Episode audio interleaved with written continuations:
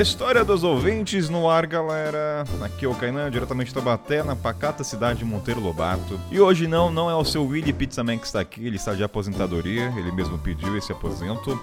E aí, quem está aqui ocupando, ele foi aclamado. Fizemos uma enquete no Telegram, né? E ele foi bem votado. Sabe que a palavra é votado, né? Mas foi pedido. Ele vai se gabar sempre. Eu tenho que aguentar esse cara nesse programa. Vai, se apresente, meu querido Ricardo Martins. Fala, meu querido. Apesar das suas tentativas de me botar na geladeira do, do mochileiro sem pauta, cá estou devido ao clamor popular. Para de fake news, que eu nunca houve tentativa de minha parte de colocar você na geladeira. Pode parar, respeita minhas vidas passadas, Ricardo Martins. Ah, agora você nega, mim, né? Então tá bom. então vamos, vamos pro secar, vamos lá pra essa bodega aqui, vamos ler as histórias. Ai.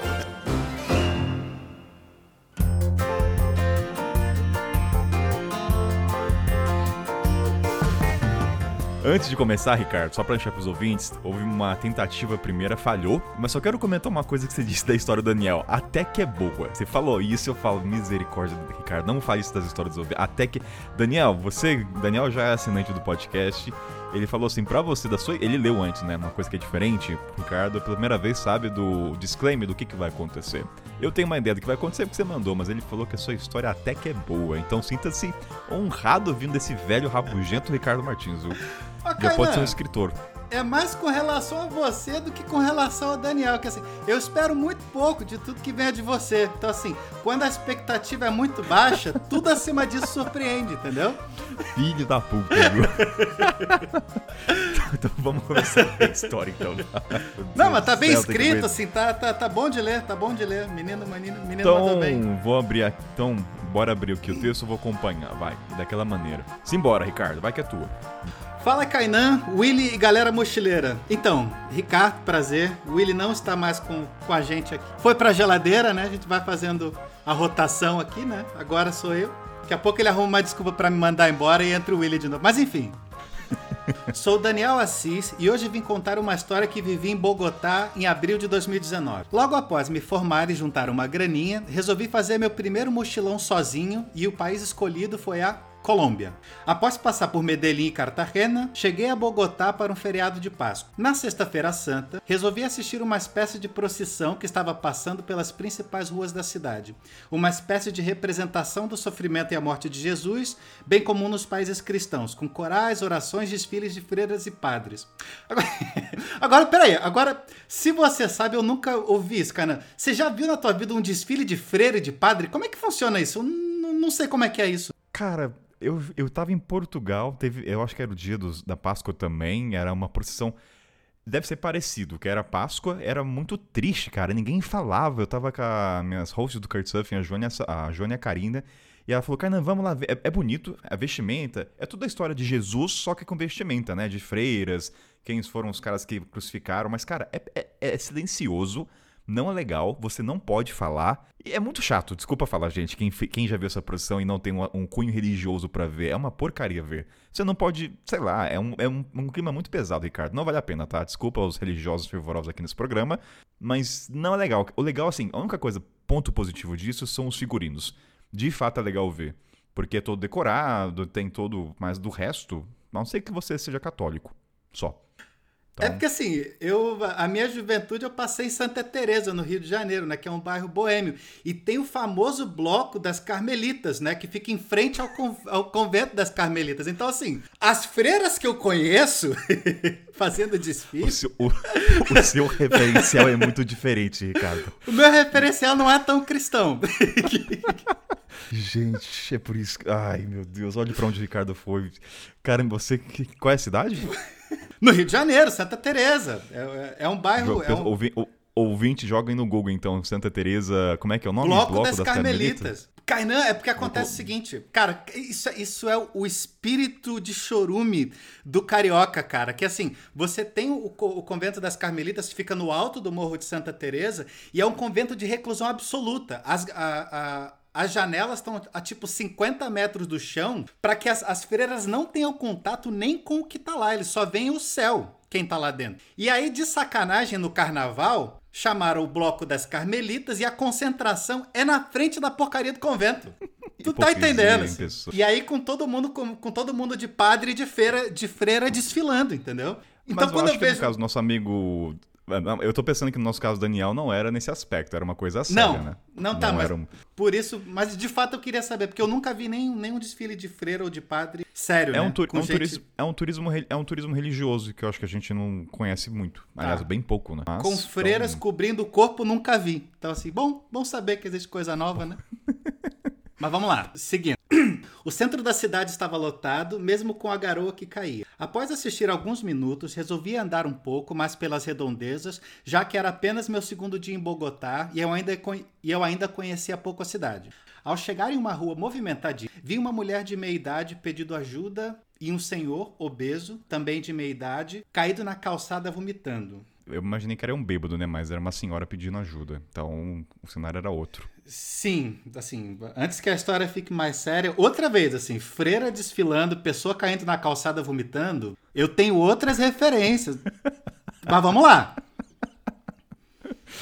Bora. Mas vamos lá. Como sou médico, e mesmo que não fosse, claro, parei para ajudar o casal. Lateralizei Pô, olha que coisa. Pausa. Quando você... Não, peraí, eu não sei o que, que é lateral. Não, olha Desculpa ignorância.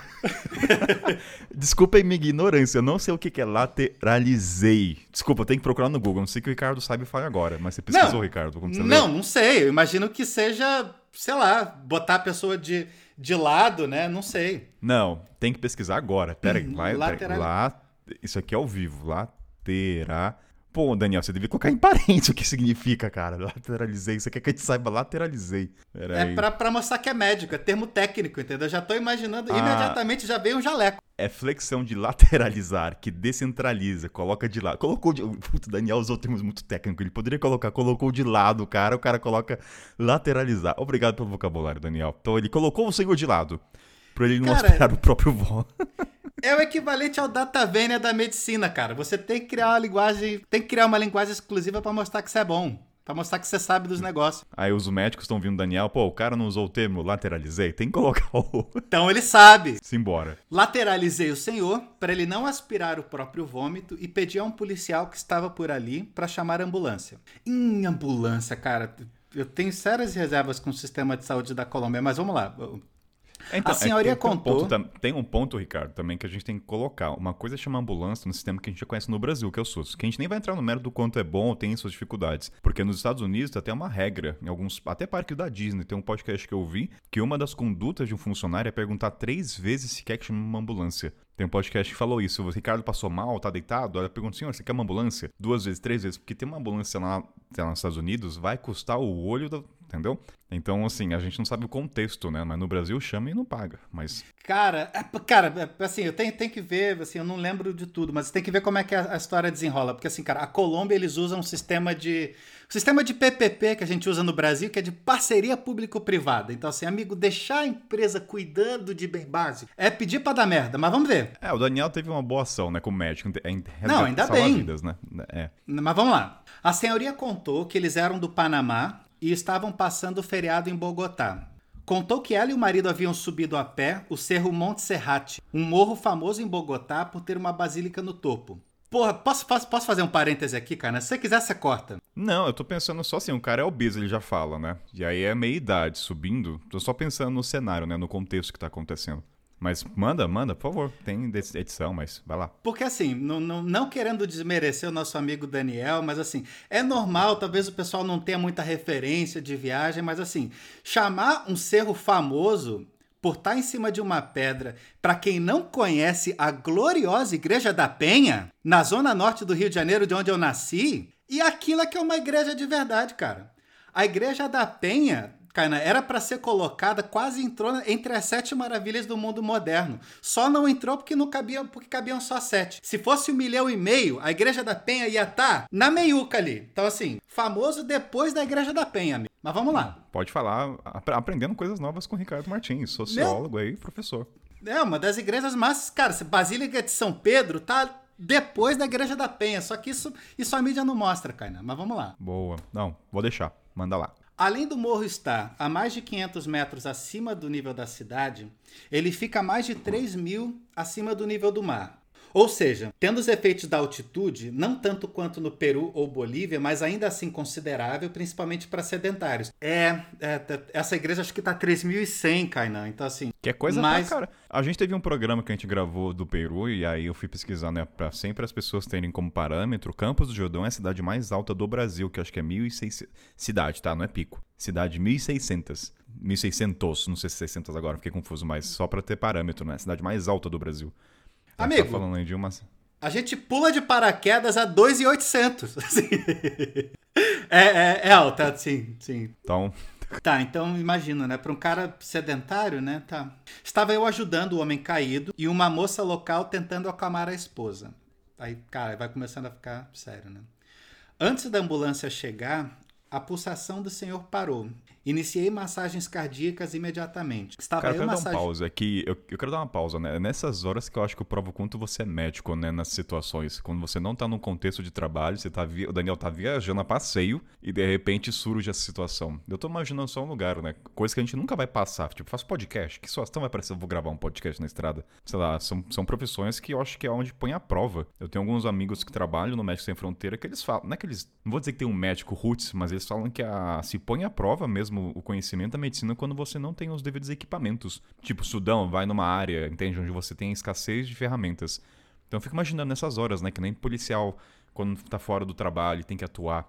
É, são, são, segundos, né, de tomada de decisão. Fico imaginando. Cara, é, é bizarro. Não, o cara é treinado para isso, né, cara? É um profissional. É um profissional que sabe falar, falar lateralizar, cara. Sem mais respeito pro Daniel, por favor. Daniel vai Mas... ficar eternizado com lateralizar, tá? Depois dessa, pelo visto. Não, mas sim, mas, mas acho que a, além de tudo tem uma parada importante de, de primeiros socorros, assim que, que, assim, que eles precisam saber, assim, antes de qualquer coisa. Antes que chegue qualquer equipamento, você tem os primeiros socorros. Mas assim, sou eu imaginando também. Sim, sim, sim. Mas vamos lá. Estava eu massageando e a moça tendo que segurar a senhora, pois ela, no desespero, tentava a todo momento chacoalhar o marido, erguer a cabeça dele, atrapalhando as minhas massagens. Cara, Enquanto ou seja, nessas isso... horas a gente vê que o cara pode mais atrapalhar, né? Em vez de ajudar, atrapalha, né? Sim, mas. É, tô só. E a outra parada. Que... Trazer... Diga, não, vai falando. Não, e a, e a outra coisa que um profissional vai saber: o cara tá treinado, assim. Quem não tá treinado age no desespero. E a gente no desespero tá mais propenso a fazer bobagem, né? Que bom que o Daniel tava lá, né, cara? Olha. Não.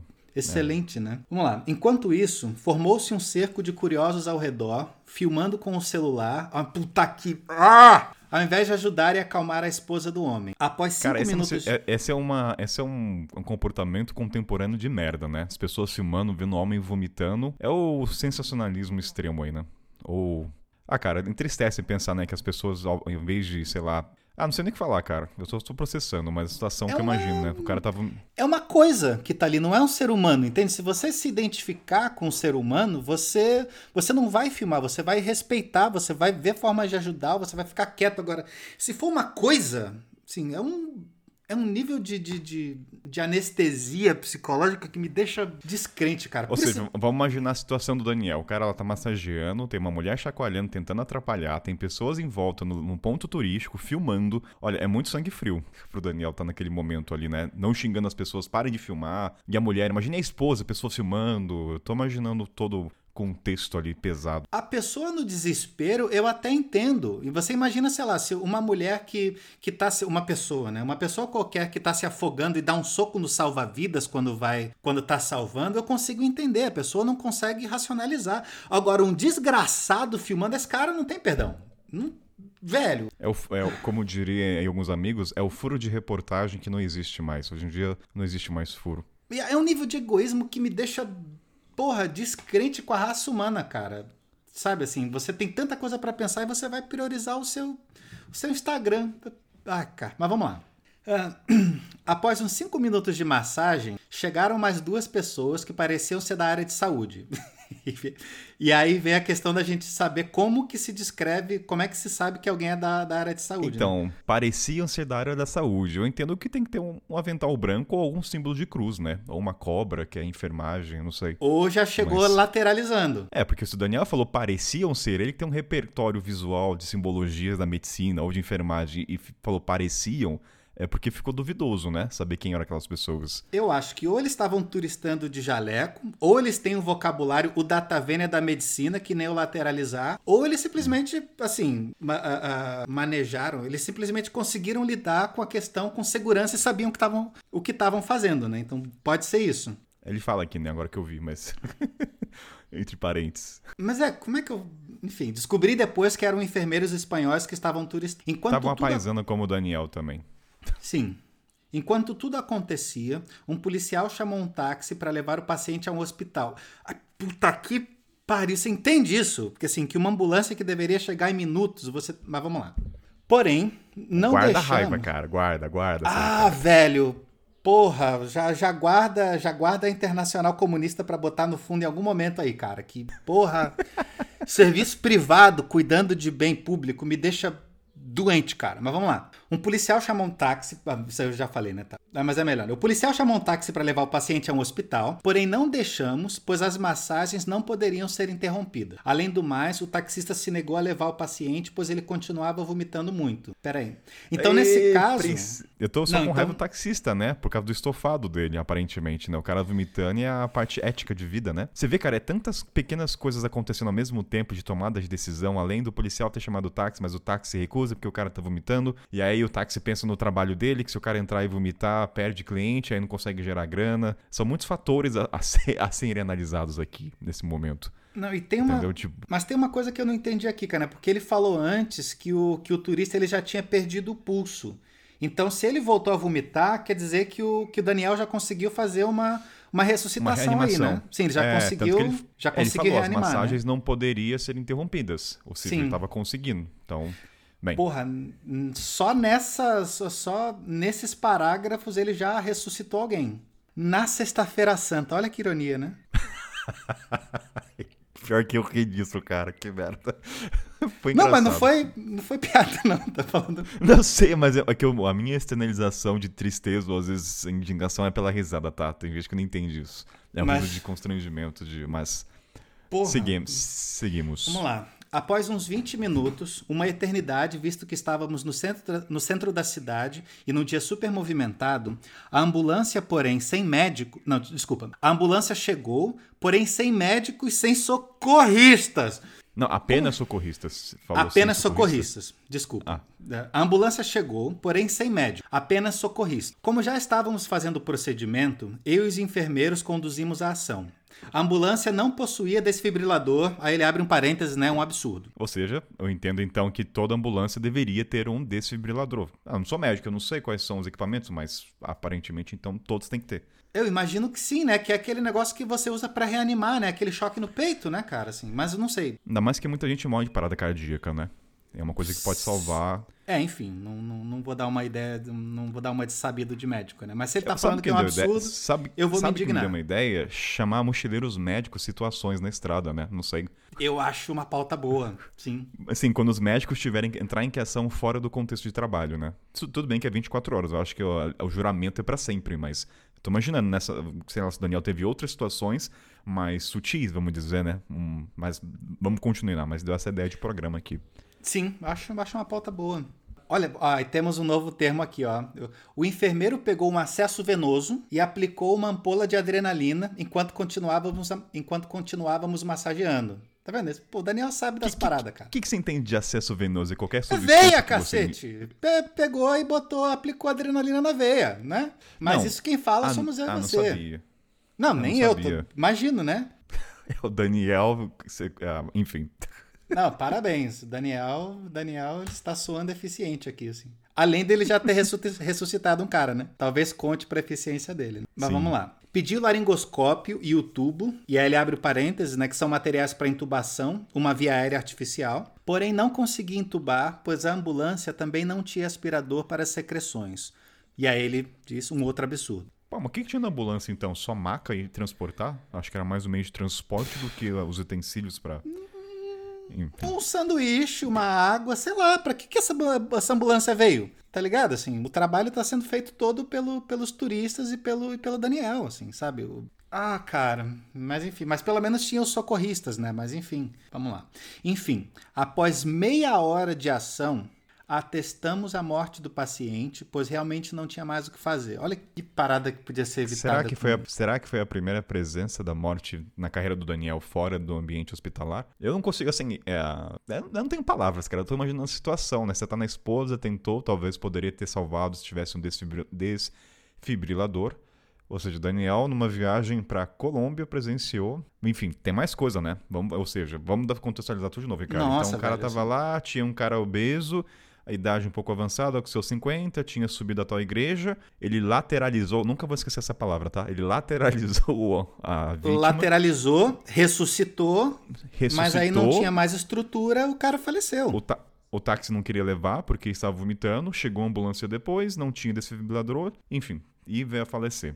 E aí, vamos continuar então com a história. Kainan, uma, da, uma das minhas melhores amigas, ela, ela é psicóloga e ela é psicóloga de médico. Assim, de médicos de emergência e de médico de, de é, oncologista, assim. Porque, assim, tem parada, tem coisa que a gente não tem como. Não tem como você, você. Sabe? Como é que você vai dar notícia de que alguém morreu sem estar preparado? E como é que você não vai levar isso para casa, sabe? Assim, é, é de um preparo psicológico, assim. Que cacete, assim. Nem todo médico A tem minha, direito a, a, a minha isso. tia, por parte de pai, ela trabalha nesse setor. Uma vez eu perguntei, muito tempo, né? Eu perguntei. Ela fala que tem uma hora que ela meio que se torna fria, a, de- de- se- a não ser que o paciente fique muito tempo aos cuidados dela.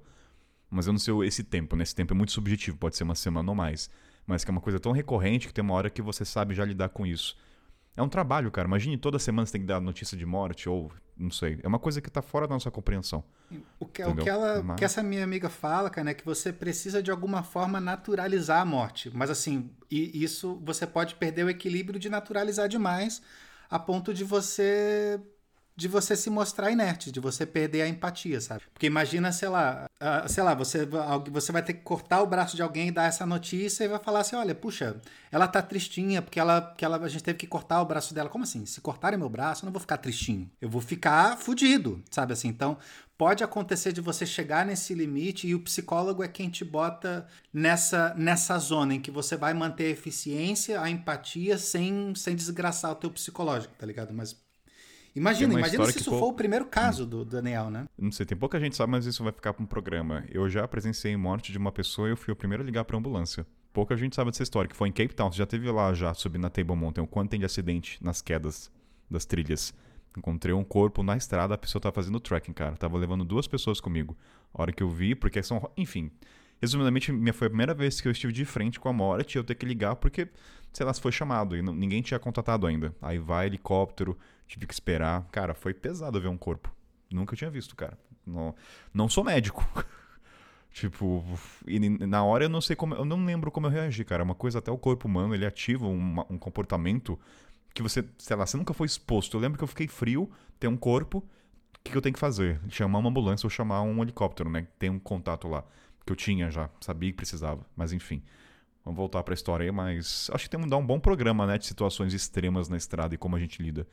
Nossa, tem, tem, tem um trecho que até tá no livro do Roda América, cara, né? que eu vi um cara sendo morto e depois eu descobri que era ele tinha uma dívida de 15 dólares, assim. E aí simplesmente o cara passou com uma picape em cima do cara. Passou pra frente, pra trás, pra frente, pra trás. Assim, assim, bizarro. E assim que o cara saiu, assim, tinha um cara vendendo, não lembro o que que era na frente, assim, era, vendendo hambúrguer na frente. E aí eu perguntei o que, que tinha acontecido. Ele falou: aconteceu? Nada, não sei. E o corpo ali. Caraca.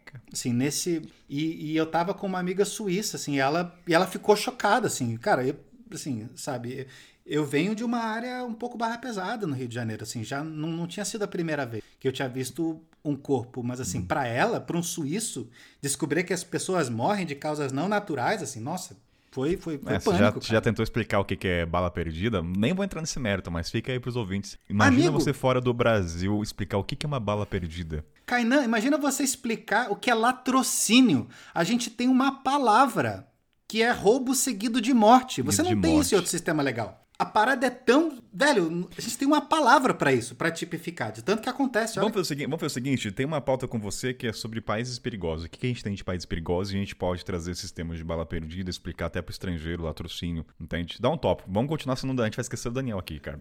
Agora- vamos lá, vamos lá. Então, assim, voltando aqui, o corpo faleceu, certo? Então, voltando pro Sim. ponto, o corpo... E aí, a viúva continuava desesperada, chorando e gritando no meio da rua.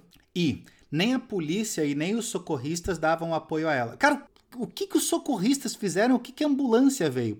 Podia ter vindo, tipo, podia ter vindo a ambulância ou uma barraquinha de cachorro quente, que ia dar na mesma, sabe? Sim. Porra! Mas vamos lá. A polícia isolou a área, pelo menos, né? E deixou o corpo estirado na rua, com a viúva chorando e sacudindo o marido, com muitos curiosos filmando a cena no maior desrespeito. Após isso, levei a viúva para dentro da ambulância e pedi para ajudarem, para e, pedi para que a ajudassem nos trâmites. Eu tive que corrigir o erro aqui, né, de que ajudarem ela, fica, mas vamos lá. Me afastei do local, encharcado da chuva, sujo com o vômito do paciente, com os joelhos esfolados, pois eu estava de short ajoelhado na calçada. Somando isso Cara, com o tava esforço. Porra, velho. Somando Tava isso. chovendo ainda. Pra Sim. piorar, né? Cara, eu acho que nessa. O... Eu fico incomodado com as pessoas filmando. Isso é uma coisa que geralmente. É o que mais me.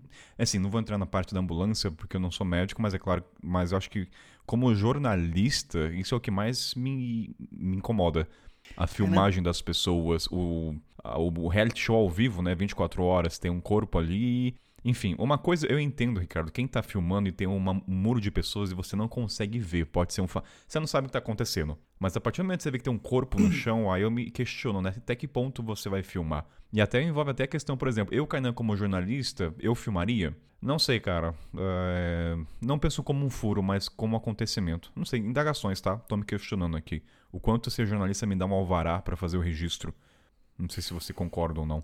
Como, Cara, como o Daniel teve o alvará. Não, eu tô me Não. questionando aqui situações. Como o Daniel tem um alvará pra tentar ressuscitar.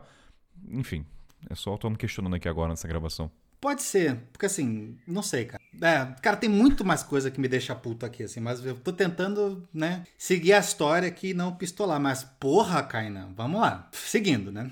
Comprei uma água e descansei um pouco em uma feirinha próxima, e cerca de uma hora depois voltei no local da cena e o que vi foi muito triste.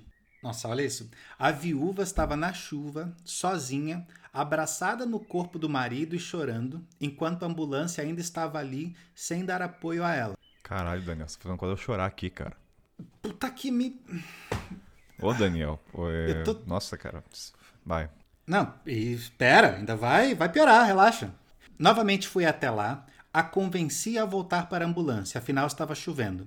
Ela disse que precisava avisar os filhos no Panamá, porém não sabia fazer ligações internacionais. Liguei do Ah, tem meu. esse contexto, né? Ela, ela tava fora do país, né? Tinha até esquecido disso. Ela tá fora da, da Sim. cultura, fora do. Eram dois panamenhos. Ou seja, o único suporte emocional que ela tinha era o esposo. Não Sim. tinha ninguém, né? Não tinha. Putz. E o Daniel. Liguei do meu celular, liguei do meu celular e me cortou o coração ao ver, uma mãe dar uma notícia dessas aos filhos, logo na Sexta-feira Santa. Enfim, deixei a senhora na ambulância e voltei ao rosto para tomar banho e descansar. Tempos depois, procurei sobre o caso na internet e descobri que o cadáver ficou atirado na rua das 14 até as 19 horas. Isso tudo foi algo que me marcou, tanto profissional, tanto profissionalmente. Ah, tá aí, cara. A, a dúvida anterior foi a primeira morte nas minhas mãos. Eu era formado há pouco tempo. Então, tanto profissionalmente quanto pessoalmente. Fiquei muito decepcionado com o descaso e despreparo da polícia e das forças de saúde do país. Ou seja, foi Agora- a primeira vez que o Daniel foi exposto a uma situação fora da questão da faculdade, fora do campo teórico, né? E até que o Daniel, assim, aparentemente ele tomou todas as medidas, né? Ele foi frio, no bom sentido da palavra, né? De pegar o telefone, voltar à cena. E, caraca, Daniel. Ele foi um profissional. falar, a primeira, a primeira profissão que eu descartei na minha vida foi ser médico. Eu não consigo ver sangue, eu não tenho sangue pra essas, essas situações. Não mesmo. Agora, Mas- cara, cara, desculpa, assim, isso se tu quiser tu corta depois, mas assim, tem um negócio que me deixa puto para um caralho, Kainan, porque assim, o, o sistema de, que eu, eu estudava isso ah, ah, na- nas aulas de América Latina, sabe? O sistema de saúde da Colômbia, Ah, um- fa- faz, faz um adendo para os ouvintes. Você é formado em quê, Ricardo? Às vezes as pessoas. né, eu acho interessante você. Não, é sério. Você falar no que, que você é formado, né? Da onde vem essas palavras. É, acho que vale a pena você só falar brevemente. Pois é, eu fiz marketing primeiro, né? E aí depois eu resolvi seguir uma carreira de respeito e fui fazer sociologia, né? Que aí foi da onde eu segui. E aí eu me especializei em desenvolvimento sustentável, né? E agora você dá continuidade agora. Não, Mas- só para as pessoas entenderem. Pois é. Não, em teoria eu sou sociólogo, então assim, não tem como eu destoar qualquer coisa que acontece do macro da sociologia, cara. Então, assim, o que acontece é o seguinte: é, quando a gente estuda, e até na, na, nas experiências de viagem mesmo de América Latina, assim, sabe? Dá para ter um panorama do que acontece. Quando foi, tipo, na década de 90, a, a a Colômbia resolveu fazer o que o Paulo Guedes estava tentando fazer com, com o nosso SUS agora, sabe? De botar isso para iniciativa privada. Então, assim, é parte pública e parte privada. Eles fazem as, as famosas PPPs, parceria público-privada. Só que, velho, ah, cara, toca internacional no fundo aí, foda-se. Porque assim, se você quiser deixar uma coisa regulada pelo livre mercado, se você for vender colher Foda-se, não tem problema. Se você vai deixar um material mais barato, é claro que você vai precisar de uma regulação mínima para, sei lá, não botarem chumbo no material da colher para você não morrer por envenenamento, mas assim, fora isso, você pode decidir preço, você pode decidir qualquer coisa. Mas quando você bota isso num bem básico, você vai pensar no seguinte, assim, o, o, o esse sistema privado é natural, ele é voltado para o lucro. Isso não necessariamente é ruim. Isso só não faz parte quando você está lidando com a vida. Então, quando você pensa, sei lá, você vai botar uma ambulância na casa do caixa prego, porque assim, morre uma pessoa por semana, ou você bota numa capital onde morre mais gente, o custo é mais eficiente quando você bota onde tem mais gente. Então, quando você vai para uma área isolada, uma vida vai morrer, mas assim, é uma vida. E nesse caso, o sistema é para dar prejuízo, sim. Então, assim, uh, quando você vai pensar politicamente ou quando você vai pensar em, em, em eficiência superficial, com, pensando no lucro, a, ambulância vai precisar chegar. Primeiro tiveram que mandar um táxi e mandaram assim: tem que mandar uma ambulância. Beleza mandasse uma carrocinha de cachorro quente, assim, manda só com socorrista que não sabe o que fazer, sem, desfibri sem, desfibri sem desfibrilador, sem material básico. Puta que me pariu, cara. Então, assim, e, e não é que eu vá ser contra, cara. Ah, ai, velho. Assim, e não é que eu vá ser é, é, contra é, o, o, o, Não, peraí, peraí, olha só. E não é que eu vá ser contra você, você usar método do, do mundo privado para para questões públicas, não, cara. Assim, quando você tinha, sei lá, o Giuliani, quando resolveu uh, uh, modernizar o sistema de segurança de Nova York, ele usava assim: olha, aconteceu, uh, aconteceu qualquer ocorrência, uma viatura precisa chegar em quatro minutos. Eles tinham metas para bater. O que é um sistema que vem do capitalismo e funcionou. Mas você botar isso puro e simples dá uma merda. Então, assim, para você, meu amigo, que assim, que não defende o SUS, que acha que é uma maravilha, porra, escuta isso todo dia antes de dormir, sabe? Ah, velho. Ah. É, é, eu não sei se você falou bastante, cara. Não sei. Eu entendo a sua raiva, eu tô. Caramba. É, cara, eu tô até pensando em não gravar a segunda história, que eu acho que vale a pena só deixar só do Daniel. Porque vai fazer muito contraponto, uma história muito feliz. Eu acho que eu vou deixar só essa história. Pode ser, O que, que você acha? Sei Depende de uma história feliz, cara. Porra, é bem pesado essa história, né? Tipo, fica uma só história do Daniel. Não sei se esse cara é estranho. Sim. Tá, vamos. É, eu posso... acho melhor, né? De, o que eu vou fazer assim, a gente grava. Também, né? a, a, gente. É, mas vamos lá então. Tá acabando, né? Caralho, Sim, tem mais um parágrafo só. Né? Tem, tem mais dois parágrafos. Tá, e seguindo, né? Ah, tá, vai E aí, enfim, desculpa, desculpa a pistolagem, né, cara? Mas aí seguindo a história, né? E aí. E aí depois disso tem o bônus. Ah, tem. Nessa mesma viagem, passei por uma outra situação, dessa vez um pouco mais leve, digamos engraçada. Ah, agora, né? Depois que eu já tô aqui puto pra cacete, agora que eu já tô aqui puto, indignado, assim, não, mas tem uma história engraçada, né? Não, tem um ponto aqui, Ricardo, que é assim, o que é um pouco mais leve depois de uma morte? Não tem como ser mais pesado que uma Pô, morte. Cara, na minha cabeça, sabe aquele pessoal que vendia, que vendia Tech Pix na, em programa? Em programa no ah. meio da tarde, tá ligado? Você bota um monte de morte, assim, operação policial, e o cara assim. E aí o cara do nada muda. Vamos falar de coisa boa? Vamos falar de TechPix? E aí começa a falar, muda o humor completamente, assim. Que bela analogia o nosso querido Daniel com as suas histórias. E vamos Porra! lá então pro bônus dele. Mas vamos lá, vamos falar de TechPix, né? No voo da volta, Lima Porto Alegre, o sistema de avião. Desculpa. O sistema de som do avião perguntou se havia algum médico a bordo para que para que se apresentasse na traseira da aeronave. Eu Puts, estava nas primeiras. Não... Aliás, você já teve uma situação dessa no avião, Ricardo? Alguma não. vez no avião já chamaram um médico? Não. Eu raramente não. viajo sóbrio no avião também.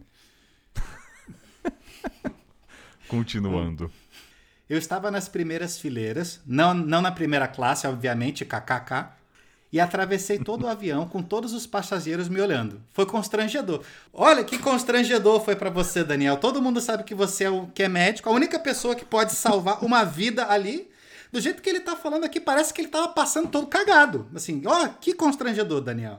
Não, eu, eu entendi o que ele quis do constrangedor. Da atenção, todo mundo tá olhando a situação. Meu, é uma novela, né? Tu, de repente tá lá anunciado médico. O clima fica tenso. Você quer saber o que tá acontecendo no avião. É uma coisa inesperada.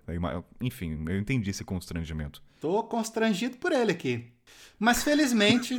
Mas felizmente era, era somente uma criança que estava um pouco agitada, nada de mais grave. Nem precisei fazer nada, apenas acalmar os pais. Oh, não, peraí, dá uma, dá uma pausa aqui. Peraí, peraí. Não, é isso. Por que, que chamaram.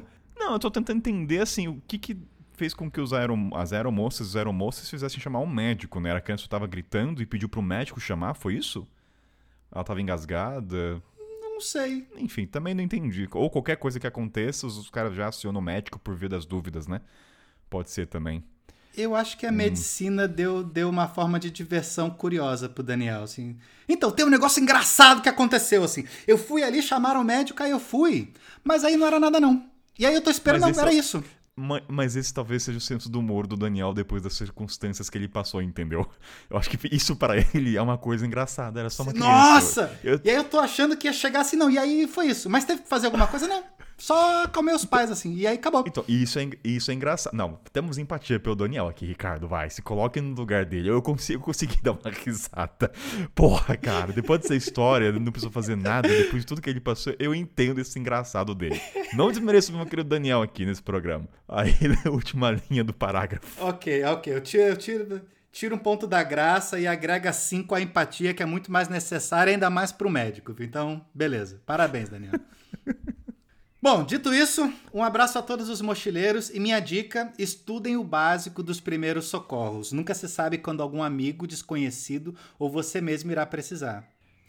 Eu consigo Ai, fazer primeiros socorros em mim mesmo? É dúvida leiga mesmo. Cara, eu já tive situações em São Paulo no ônibus da Pássaro Marrom que uma mulher teve AVC. A língua, né, começou a é, enrolar para dentro. Então, assim, tem coisas que a gente poderia saber, né? Mas acho que. Não, mas uh, tá isso eu imagino, mas eu consegui fazer primeiros socorros em mim mesmo, entende? Ah, depende da circunstância. Geralmente você vai estar, tá, vamos dizer, adormecente ou sem raciocínio. Vamos, acho que a maioria dos primeiros socorros vocês não, você não está consciente, Ricardo. Partindo de um pressuposto meu das maiorias das coisas de primeiros socorros, você não está consciente do seu corpo, dos seus movimentos. Ricardo, não queira, não, queira, não pense nisso, entendeu? Aprenda, entendeu? Tá. É não, é mais fácil você perguntar. Eu quero, eu quero justamente aprender, assim, eu quero saber como em algum, em, em, alguma, quem, quem souber pode até mandar depois, né, nos comentários, como é que eu posso fazer uh, uh, primeiros socorros em mim mesmo, assim, em situações em que isso pode ser útil, entendeu? Assim, porra, Bom, né, Ó, cara? Deu uma, deu uma ideia. Vou falar com o Daniel. Vamos ter um programa lá pra frente de, de verdade, educacional. Que, na estrada como mochileiro, o que, que você tem que aprender os básicos em situações? Eu que acho aconte... excelente, sei, é cara. Eu quero é aprender. uma coisa... Então, você tá na bancada, então, pode ser? Vou chamar o Daniel e o Daniel a gente faz perguntas mais em cada do que, que pode acontecer na estrada como mochilão ou bike, né? Tipo, tá. o que acontece se quebrar a perna? Que, qual é a primeira coisa que você tem que fazer? Sei lá, é, sei lá, pegar é, pano, enrolar no braço, parar a circulação do sangue. Tá em um bom ponto, cara. Eu não sei também. Sim. eu acho uma pauta excelente, cara, assim. Então, ficou a pauta aqui com o Daniel. Ó, Daniel, já tá para a bancada então. Vamos fazer um programa, a gente vê a pauta para falar um programa bem educacional, até de malária. Aliás, Ricardo, eu tô procurando um, um mochileiro que pegou malária. Eu tenho um programa só de malária, cara. Eu tenho muita história com malária. Tem até aquela piadinha, né? Se o pernilongo pica o Kainan, o que, que acontece com o pernilongo? Ele pega malária.